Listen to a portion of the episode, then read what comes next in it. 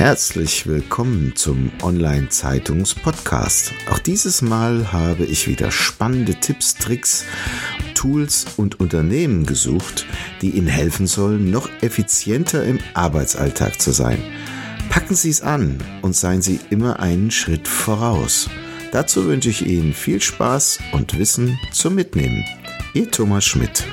Diese Episode wird Ihnen präsentiert von cleverworks.de, der Workflow-Automatisierungssoftware für die einfache und schnelle Digitalisierung eigener Organisations-, Vertriebs- und Marketingprozesse in Unternehmen und Verbänden. Immer nach dem Motto Kosten runter und Umsatz rauf sorgt Cleverworks durch clevere Automatisierung für mehr Freiräume rufen Sie uns an und vereinbaren Sie eine kostenfreie Online-Vorführung unter plus 49 661 9628 358.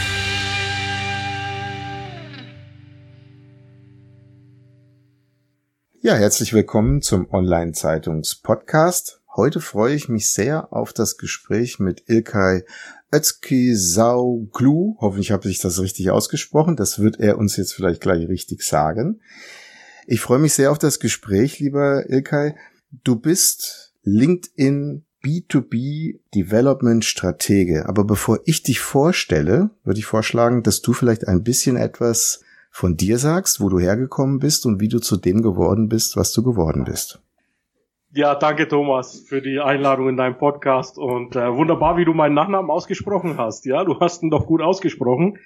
Äh, ich habe da immer oft mal so eine Wette laufen. Der, der das äh, korrekt ausspricht, der bekommt von mir eine Woche Florida inklusive Flugticket geschenkt. Ist bei dir jetzt leider nicht der Fall, weil du es ja eher deutsch ausgesprochen hast. Aber der Wille zählt und äh, du hast es äh, gut anmoderiert. Wenn du das richtig aussprechen möchtest, ähm, mache ich mal drei Bilder. Ja. Äh, kennst du den Zauberer O's? Ja. Dann gibt's Kiss, ja, wie Kissing im Englischen. Mhm. Und dann gibt's Glue, also den Kleber. Also der Zauberer O's, der küsst den Kleber. O's Kisaolo. Und wenn du das dann so in der Nach nacheinander sprichst und das schnell aussprichst, dann hast du eigentlich meinen türkischen Namen korrekt ausgesprochen. Gut. Aber wie gesagt, der Wille hat gezählt. 100 Punkte. Ich übe für Florida beim nächsten genau. Mal. Genau. Ja, dann hast du gefragt, äh, was ich äh, mache, wie ich dazu gekommen bin. Also ich war, ich war in einem 9-to-5-Job, ob du es glaubst oder nicht, mhm. und zwar bis November 2015 habe hier in Bayreuth, in der Nähe von Bayreuth, bei einem Mittelständler die Ausbildung absolviert. Dann war ich äh, Regional Sales Manager, äh, war mal interimsmäßig auch als Geschäftsführer in Südafrika und als ich dann zurückkam, habe ich einen Vertrieb übernommen. Ja, und äh, das Ganze dann auch 14 Jahre lang gemacht. Also insgesamt Berufsleben, 9 to 5, Angestelltenjob, äh, leitende Funktion, äh, 22 Jahre. Und irgendwann kommt da so der Punkt, und an dem war ich dann angelangt und habe gesagt, okay, ich, ich habe jetzt eigentlich soweit die Aufgaben erfüllt, die Ziele auch soweit erreicht. Äh, wie kann ich denn jetzt persönlich noch ähm, eigene Ziele, also unternehmerische Ziele erreichen und habe mich dann in die Selbstständigkeit gewagt und äh, ja bin eben seit jetzt vier Jahren selbstständig im Bereich Business to Business äh, Development und habe da ein Programm, das nennt sich also Innovationsstrategie und nachhaltiges Netzwerken. Ähm, wie du sicherlich weißt, es gibt viele Startup-Unternehmen in Deutschland, die leider auch äh, durchfallen und es nicht schaffen, ja, über die magische fünf Jahres- oder zwölf Jahresgrenze. Diesen Unternehmen helfe ich, mehr Fuß zu fassen in den Märkten und zwar mit einer Strategie, über die sprechen wir dann auch äh, bei der Buchempfehlung, nämlich dem Wettbewerbsvorteil im Downstream und das Ganze gepaart mit LinkedIn, also einem nachhaltigen Netzwerk. Auch darüber werden wir heute sprechen. Wunderbar, da sind wir schon beim Thema. B2B Development Stratege.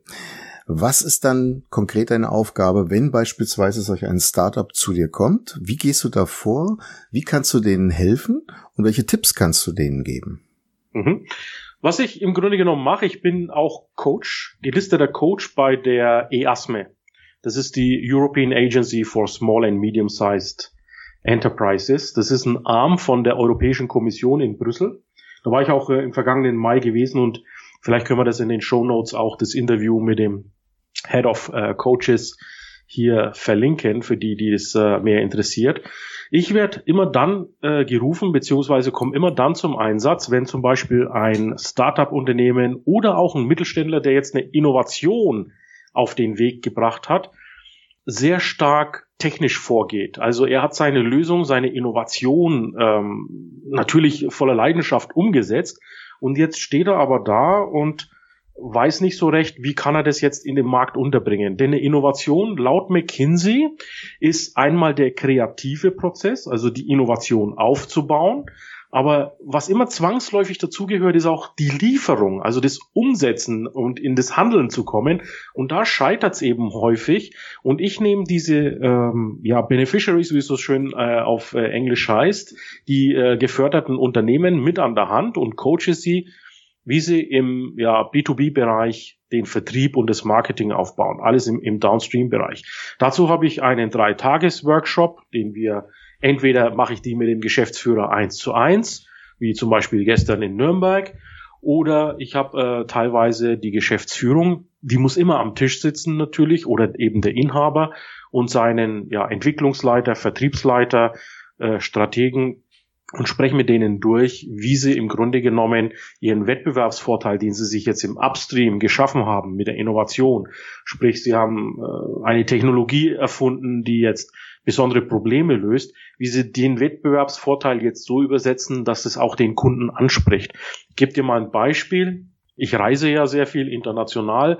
Wenn ich mit Reisebüros spreche, dann habe ich bestimmte Vorstellungen als Vielreisender, ja. Also die, das Stichwort ist hier seamless travel. Also mhm. ich möchte so so wenig wie möglich am Flughafen sitzen, äh, Stopovers haben. Du weißt, was ich meine, ja? Mhm. Einfach so im Fluss zu reisen, weil ich habe viele äh, verschiedene Städte anzureisen. Und dann höre ich immer, oh, das ist schwierig im Amadeus das umzusetzen oder bei TUI Fly habe ich nicht die Möglichkeiten, diesen Sitzplatz zu reservieren. Alles Dinge, Käse, die mich eigentlich nicht interessieren. Ich will eine Lösung und ich will, dass der Travel Agent mich versteht.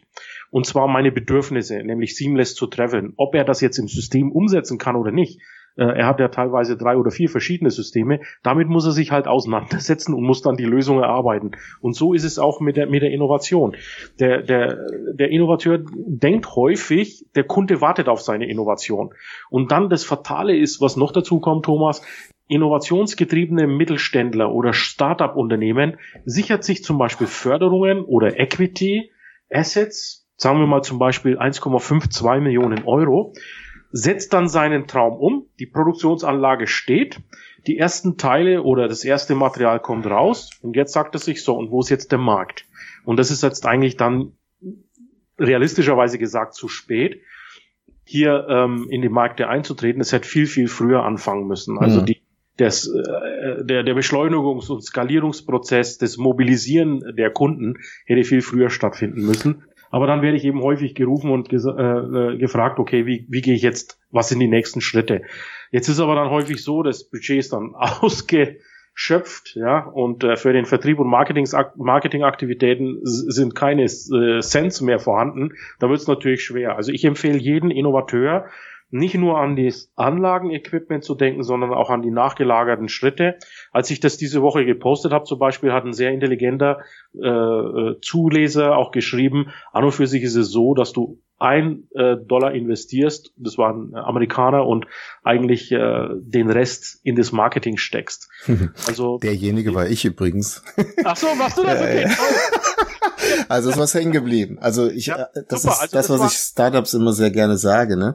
Wenn ihr jetzt einen symbolischen Euro investiert für eure Innovation, behaltet euch die restlichen 100 Euro gerne mal in der Hinterhand für die Vermarktung. Ja, ganz wichtig. Sehr, sehr weise, sehr, sehr weise, Thomas. Also da warst du das wunderbar, freut mich sehr.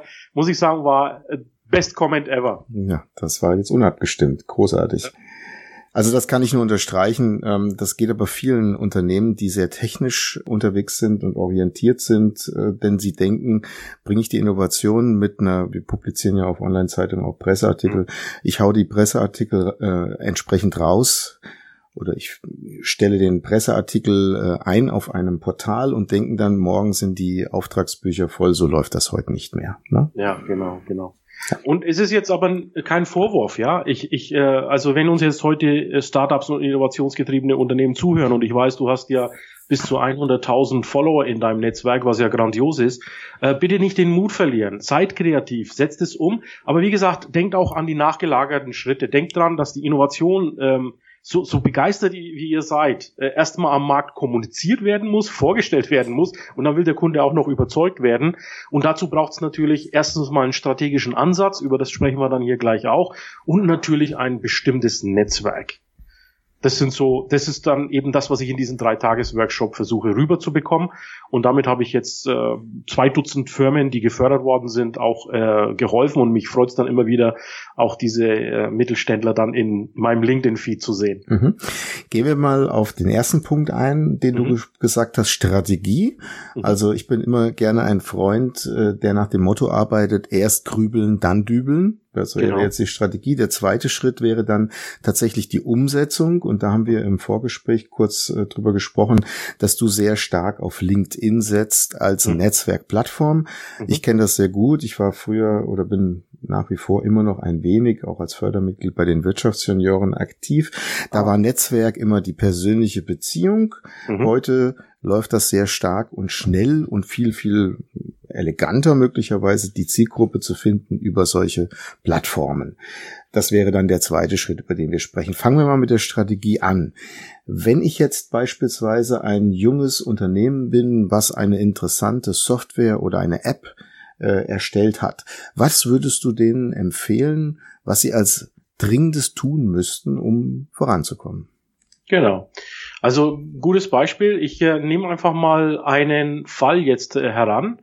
Das ist ähm, eine Firma in, in Prag, in, äh, in der Startup-Szene, die mhm. gefördert worden ist.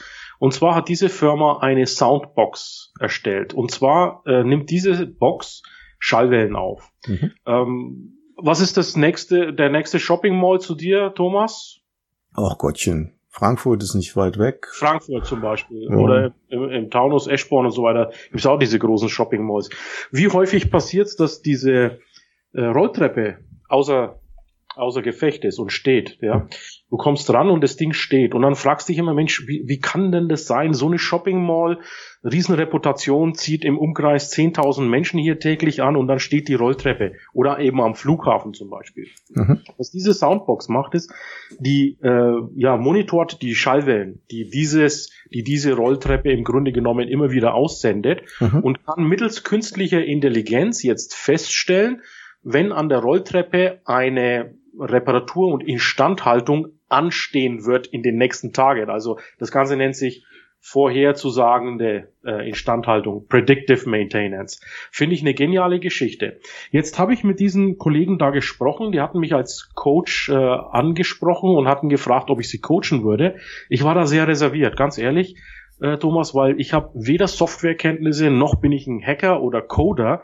Also mit Computern, ich habe mein Office 365 ja, mein Curved Flat hier vor mir, aber das war's. Also mehr kann ich mit Computer eigentlich gar nicht umsetzen. Mhm. Und habe gesagt, ich glaube, ich bin nicht der richtige Coach für euch. Und dann sagten die zu mir, was was äh, was sehr sehr wichtig ist, äh, wichtig war eigentlich. Sie sagten, eigentlich genauso einen suchen wir, der nämlich nicht aus dem Codierungs- und Softwarebereich ist, ja. sondern jemand, der uns mal die Augen öffnet, wie es an den Märkten eben äh, zugeht und wie wir jetzt unsere Strategie ausbauen müssen, um die Märkte anzusprechen. Also zum Beispiel eben diese Rolltreppengeschichte oder ähm, was weiß ich, vielleicht auch ein Flugzeug des Leitwerk. Ja, wie toll wäre es, wenn du jetzt das, die Materialermüdung mittels Schallwellen ermitteln kannst oder in einer Textilwebmaschine, wenn die Webmaschine macht ja sehr viel äh, Lärm, ja, mhm. du permanent misst, was da los ist. Und jetzt haben wir dann gesagt, okay, diese Box hat bestimmte Eigenschaften, die hat codiert und in der Artificial Intelligence, in der künstlichen Intelligenz verstehe ich, dass Daten eigentlich das Gold ist. Das heißt, die Box muss erstmal jetzt mit Basisdaten, mit Basis Lärm, Basis Noise, Basis Akustik ausgestattet werden und daraufhin lernt sie dann eben den Normalfall äh, zu monitoren und kann daraus dann ableiten, okay, das Ding funktioniert ganz normal oder Vorsicht, irgendwas läuft nicht richtig, der Servicetechniker muss mittels der App äh, gleich mal rangezogen werden und zwar am besten zu einer Zeit, wo nicht viel Traffic ist oder wo das Flugzeug am Boden steht oder wo die Webmaschine eben nicht produziert. Mhm. Und da ist es jetzt wichtig, dass diese, diese Firma, die diese Box eben baut, jetzt in der Sprache des Kunden spricht. Und hier ist es wichtig zu sagen, also wir haben zum einen das sogenannte Big Picture. Als ich, ähm, sagen wir mal, mit dieser Firma gesprochen habe, habe ich sie gefragt, okay, wie könnt ihr jetzt diese Probleme voraussehen? Und wie könnt ihr dem Kunden klar machen, dass er ein Risiko minimieren kann und Kosten senken kann? Weil das ist im Grunde genommen der einzige Grund, warum ein Kunde bei dir kauft. Also Risiko zu minimieren, dass die Maschine ausfällt. Daraufhin haben, haben wir dann im Workshop und im Brainstorming ermittelt, ja, wir haben mit unserer Software die Möglichkeit, äh, das Risiko eben zu erkennen. Und damit kann ich schon in der Sprache des Kunden sprechen und habe im Grunde genommen den Ansatz, den Marketingansatz so gedreht, dass wir nicht mehr übers Codieren sprechen und die Datensammlung und die Box, mit welcher Stromstärke und mit welchen Software die betrieben wird, sondern wir haben in der Sprache des Kunden gesprochen und haben gesagt, lieber Kunde, wenn du deine Rolltreppe verkaufst, hier hast du eine Möglichkeit, deinem Kunden diese Box mit äh, anhand zu geben, damit er das Risiko bei seinen Kunden eben minimiert, dass diese Rolltreppe irgendwann außer Funktion steht, ja, vielleicht einen Imageverlust dadurch erleidet, dass die Leute nicht mehr in die Shopping Mall gehen, beziehungsweise, ja, äh, die, die, die Reputation darunter leidet. Also wir können immer das Risiko voraussehen, wann, wann dieser Fall eintritt und wir können das eben minimieren, das Ganze. Mhm. Kosten können wir auch senken. Äh, sagen wir mal, der, das Gegenteil zu Predictive Maintenance ist ja planned, also geplante Instandhaltung. Wer sagt denn, dass die Rolltreppe jeden Monat in, in, die Instandhaltung muss, ja, vorsorglich? Vielleicht können wir eine Instandhaltung mal weglassen, weil vielleicht die Anlage tatsächlich zuverlässig über längere Strecken auch funktioniert. Und damit kannst du auch Kosten senken. Und, und so habe ich diese, diese Coder-IT-Nerds dazu gebracht, mehr in der Sprache des Kunden zu sprechen und äh, die haben dann jetzt auch im Nachgang viele, viele weitere Awards gewonnen und das hat mir echt gut gefallen, weil sie gelernt haben, okay, nicht nur in ihrer IT-Sprache zu sprechen, sondern wirklich in der Sprache des Kunden, nämlich Risiken zu senken und Kosten zu senken. Und das ist der strategische Einsatz, Ansatz, den ich habe, eben nicht mehr im Upstream, sondern im Downstream zu argumentieren. Mhm. Das wäre jetzt die Strategie. Du selbst bist ja sehr aktiv auf LinkedIn, eine mhm. Netzwerkplattform im Internet. Was wäre jetzt der nächste Schritt, wenn das Startup jetzt sagt, okay, ich habe meine Strategie und jetzt geht es darum, den Kunden zu finden? Genau. Jetzt ist es ja so, du hast, ähm, da gibt's wieder von McKinsey zum Beispiel diese acht Grundlagen des Innovationsmanagements. Nachdem wir also festgestellt haben, wir wollen wachsen als Unternehmen, Aspire, wir haben das Businessmodell Evolve. Ich überspringe jetzt einige Schritte, um schnell voranzukommen. Kommen wir zum Schluss an Extend, was bedeutet, ich muss jetzt aus meinem internen Netzwerk, also meine Mitarbeiter, mein Unternehmen, rausgehen und das Netzwerk außen triggern. Das heißt, ähm, einmal, wie du gesagt hast, Wirtschaftsjunioren bei der IHK vermute ich mal, oder ähm, Fachverbände oder Messen, das sind alles Netzwerke. Und wir müssen natürlich gucken, dass wir Netzwerke mobilisieren und für Sichtbarkeit äh, schaffen. LinkedIn ist für mich, und das sage ich jetzt als LinkedIn-Purist und ich mag da etwas äh, biased sein, wie es so schön auf äh, Englisch heißt, mhm. eine Wahnsinns äh, Opportunity mit ihrer organischen Reichweite. Was heißt organische Reichweite? Ich brauche eigentlich keine Werbung zu schalten auf LinkedIn. Es reicht, wenn ich auf LinkedIn nehmen wir diese, diese Box auf LinkedIn, erkläre, welche tollen Features diese Box hat. Ich erkläre vielleicht auch eine Rolltreppe oder einen Vorgang in der Shopping Mall, äh, zeige die anhand von Bild und Text oder meinetwegen noch besser sogar Video und kann dadurch entsprechend Content, also Inhalte liefern, die meine Zielgruppe interessiert verfolgen wird. Das Ganze nochmal mit Hashtags und mit Tagging versehen, um vielleicht auch den Algorithmus etwas zu triggern. Das ist eine wahnsinnig effektive Methode, um Sichtbarkeit in den Märkten zu erlangen. Und daher bin ich sehr stark für dieses ja digitale Netzwerken. Manche sagen Social Selling dazu. Mit Selling werde ich etwas vorsichtig, weil es ist eigentlich kein Selling in dem Sinne, dass ich jetzt hier einen Abschluss auf LinkedIn äh, forciere oder erreiche, sondern es ist äh, Sichtbarkeit und wenn wir zum Funnel kommen, möchte ich natürlich in dieser Sichtbarkeit schaffen, dass ich einen warmen Kontakt in mein Funnel reinbekomme. Also die Shopping Mall guckt sich das an, äh, beziehungsweise der Rolltreppenhersteller und ruft dann bei mir an und sagt, ich habe dein LinkedIn-Video gesehen, dieser Fall, ich habe zwar nicht diesen Fall, aber ich habe was ähnliches, könnte man diese Box da zum Beispiel auch verwenden. Und dann ist die IT-Firma in, ja, sagen wir mal, die Diskussion mit dem Kunden und kann dann den Abschluss offline weiterführen. Das wird nicht äh, auf LinkedIn stattfinden. Also LinkedIn ist im Grunde genommen die Sichtbarkeit zu schaffen für die Lösungen, aber jetzt nicht nur für das Produkt, sondern auch für einen selber. Also jeder Experte, jeder, der berufstätig ist, sollte auf LinkedIn ein gut gepflegtes Profil haben. Bitte mit einem ordentlichen Profilfoto. Ich sehe halt häufig, ja, da sitzt dann jemand da mit, was weiß ich, der Sonnenbrille oder hat seinen Hund vielleicht noch an der Leine.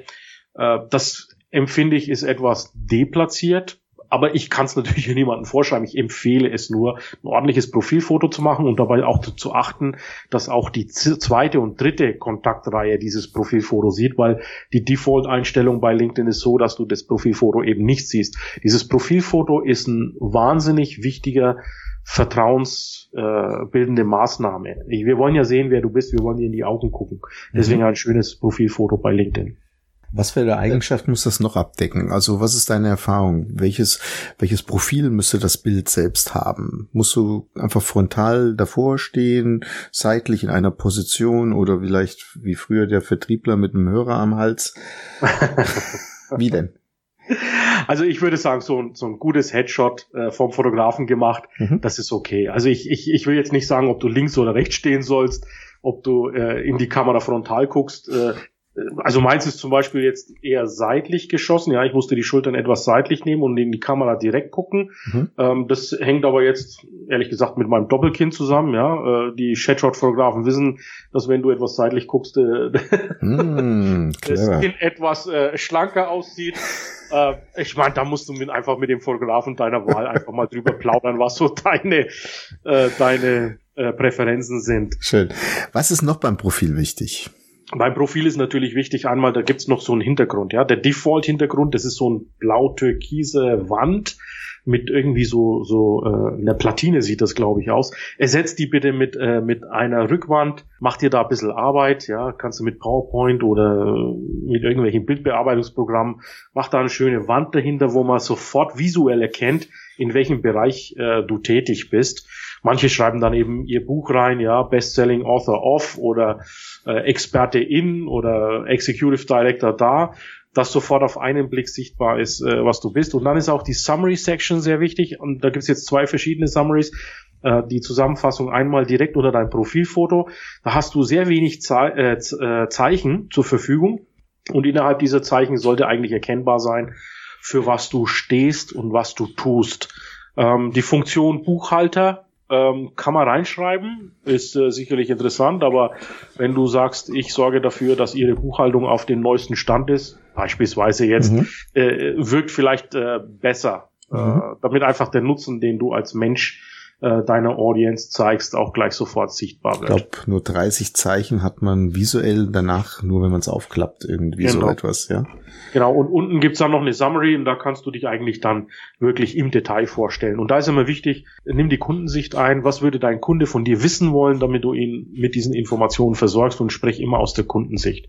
Sprech weniger eigentlich über dich, weil ja, es ist ja jetzt äh, keine kann man sagen, sagen wir mal, keine Selbstdarstellung, sondern du willst ein Ziel erreichen, entweder einen neuen Auftraggeber suchen, wenn du Coach, Berater, Trainer bist, oder du suchst vielleicht einen neuen Auf äh, Arbeitgeber, äh, dann mach dich da eben interessant und zeig mal, welche Ergebnisse du bei den Kunden bisher äh, erreicht hast.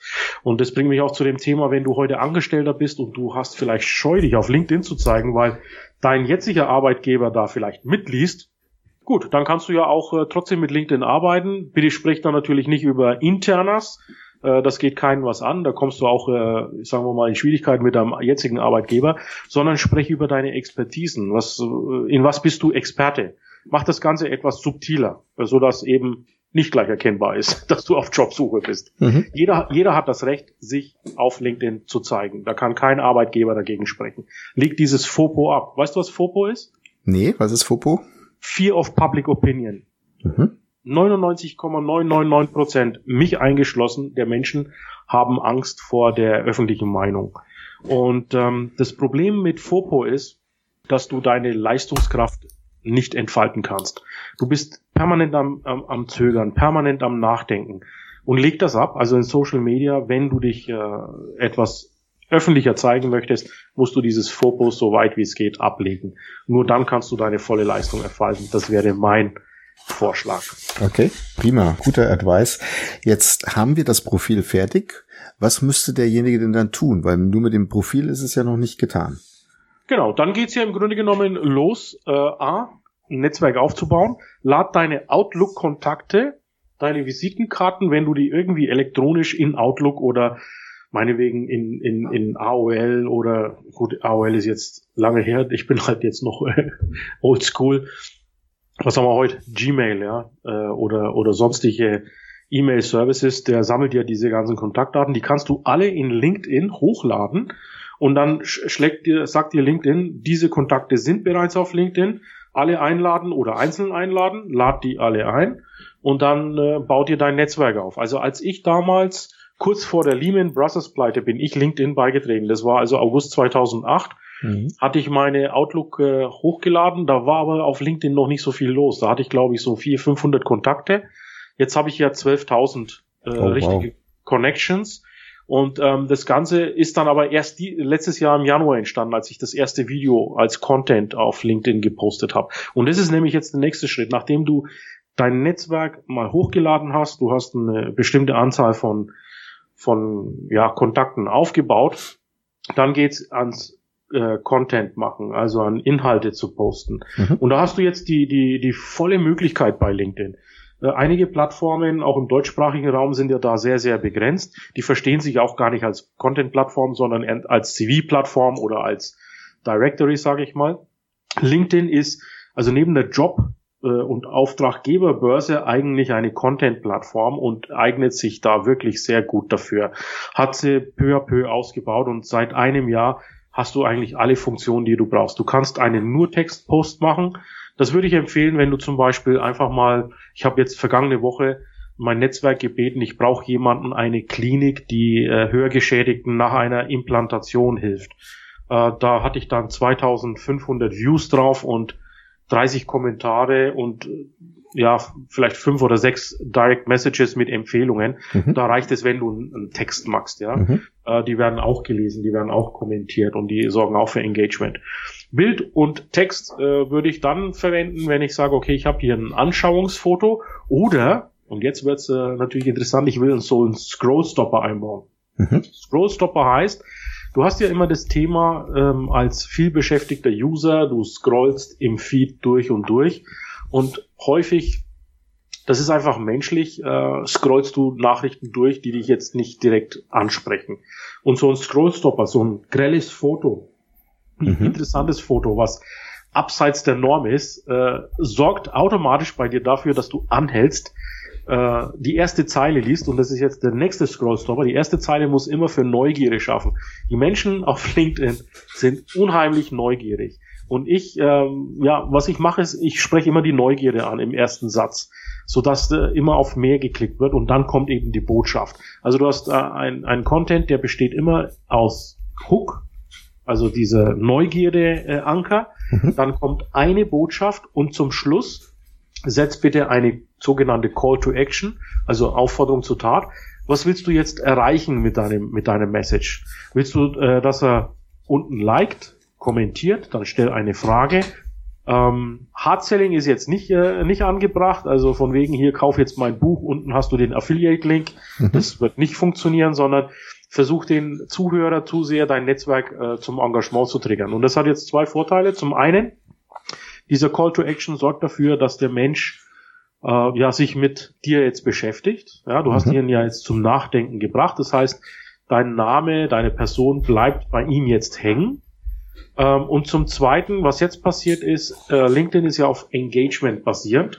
LinkedIn erkennt jetzt, wenn unten ein Kommentar kommt, dass du äh, hier ja einen Dialog schaffst und öffnet dann deinen Post auch an weitere Personen, mhm. weil das läuft stufenweise ab. Also LinkedIn zeigt es erstmal deinen engsten äh, Netzwerk. Bei mir sind es vielleicht 20 Personen.